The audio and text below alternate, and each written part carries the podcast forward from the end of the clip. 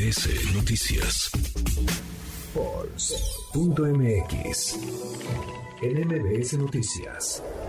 Todas las encuestas en tu mano. Pues faltan 24 días para los comicios en Coahuila y en el Estado de México. ¿Cómo va la intención del voto en esos estados? Alfonso Basilio, socio director de Político MX, de Pulse MX. Siempre un placer, querido Poncho, ¿cómo estás? Estimado Juanma, un gusto estar de nuevo contigo en este programa. Un saludo, por supuesto, a toda la gente que nos escucha a través de MBS. Y pues sí, eh, se va acercando cada vez más la elección. estamos también a unos días del segundo debate en el Estado de México y la encuesta de encuestas muestra ligeros cambios que vale la pena comentar. A ver, vamos. Vamos, mira, en el Estado de México, para el corte de esta semana que estamos presentando contigo, en segundo lugar aparece Alejandra del Moral con 43% de intención de voto. Y en primer lugar aparece Delfina Gómez con 56% de intención de voto. Ahora, ¿cuál es la diferencia frente a la semana pasada? Delfina Gómez gana un punto que a su vez pierde Alejandra del Moral. Recordemos, y esto ustedes lo pueden ver si entran a la gráfica de polls.mx, la encuesta de encuestas, eh, Alejandra del Moral subiendo un punto porcentual durante el último mes de manera constante. Sin embargo, en los últimos dos ha estado perdiendo eh, un punto cada, cada semana, lo cual pues, nos habla, puede ser de su desempeño en el debate, nos habla de eh, pues cómo le, lo están percibiendo en, los mítines y en los eventos de campaña. Entonces, digamos, creo que es importante ver cómo se están comportando las encuestas y, por supuesto, la percepción. A unos días, el próximo jueves será eh, en una semana el segundo debate del Estado de México con toda la controversia que ha habido y pues que también será, me parece, relevante eh, para, para pues, definir los votos de los ciudadanos allá en enero. Entonces sería el 56% de las preferencias para Morena, PT, Verde Ecologista de México, es decir, Delfina Gómez Álvarez, y el 43% para la oposición PRI, PAN, PRD, PANAL. Tal cual, así es como está en el corte de esta semana. Vamos a ver, en, en, una semana estaremos hablando en este espacio y será justo el mero día del debate, a ver cómo están antes de ese enfrentamiento entre las candidatas. La posibilidad de ganar de Delfina dicen 97%, ¿verdad? Eso, eso es lo que muestra nuestro modelo estadístico. Recordemos que nosotros eh, corremos una base de datos que se nutre de todas las encuestas publicadas y a partir de eso calculamos una probabilidad de ganar y lo que tenemos en este momento es que hay un 97% de eh, probabilidades de que Delfina Gómez gane. Ahora, hay que tener cuidado con estos números, no nos vayamos a creer como lo de Hillary eh, Clinton y Donald Trump en, esa elección de 2017, eh, porque todo puede cambiar.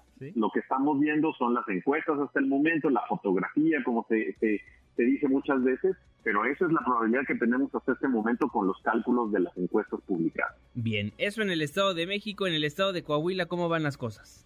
En el Estado de Coahuila hay movimientos interesantes, hay una elección que se ha ido cerrando, pero esta semana de nuevo, Juanma, tenemos eh, movimientos que le favorecen a Morena. Vamos a ver primero los números de, cómo está el corte. Eh, eh, en cuarto lugar aparece con 7% de intención de voto Lenin Pérez de la Alianza del Partido Verde y UDC. En tercer lugar aparece con 16% de intención de voto Ricardo Mejía, abanderado del PT. En segundo lugar aparece Armando Guadiana con 28% de intención de voto, él es el abanderado de Morena y en primer lugar aparece con 47% de intención de voto Manolo Jiménez del PAN PRI PRD.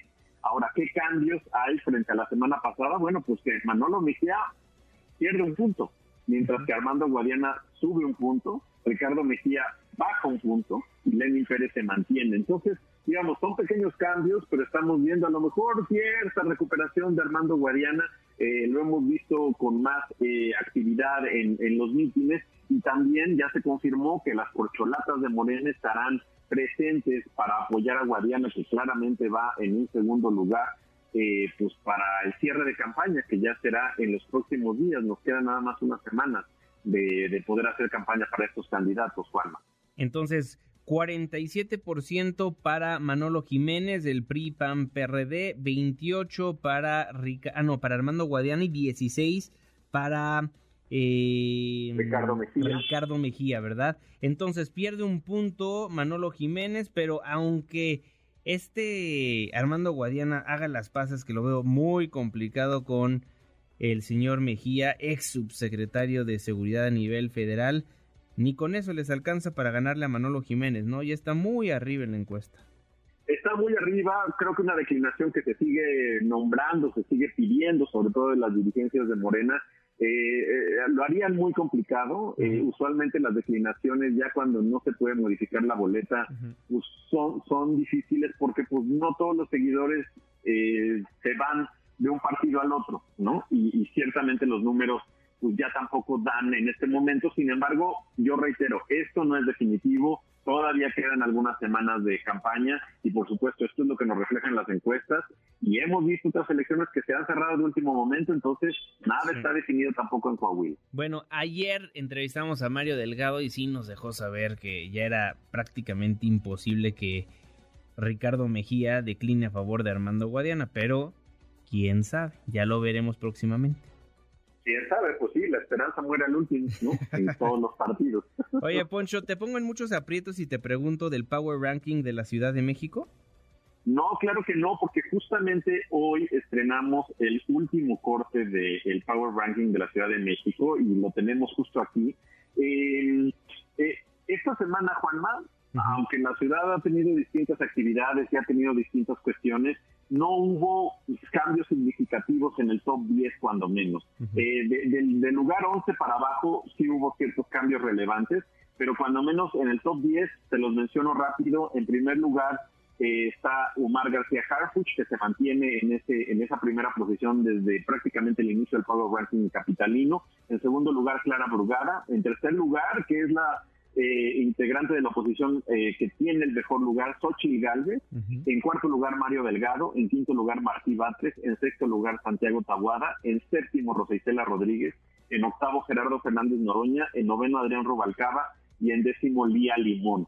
Eh, nosotros lo que estamos analizando en el corte de este Power Ranking capitalino es que pues, la oposición se mantiene, están haciendo la lucha, aunque no hay grandes movimientos, pero ahí está Xochitl Galvez, Santiago Tahuada dando la batalla eh, y por supuesto pues Morena mantiene el dominio hasta el corte de esta semana en el Power Ranking de la Ciudad de México. Y es una buena noticia para Santiago Tahuada después de todo lo que ha sucedido con los panistas a lo largo de los últimos días, ¿no?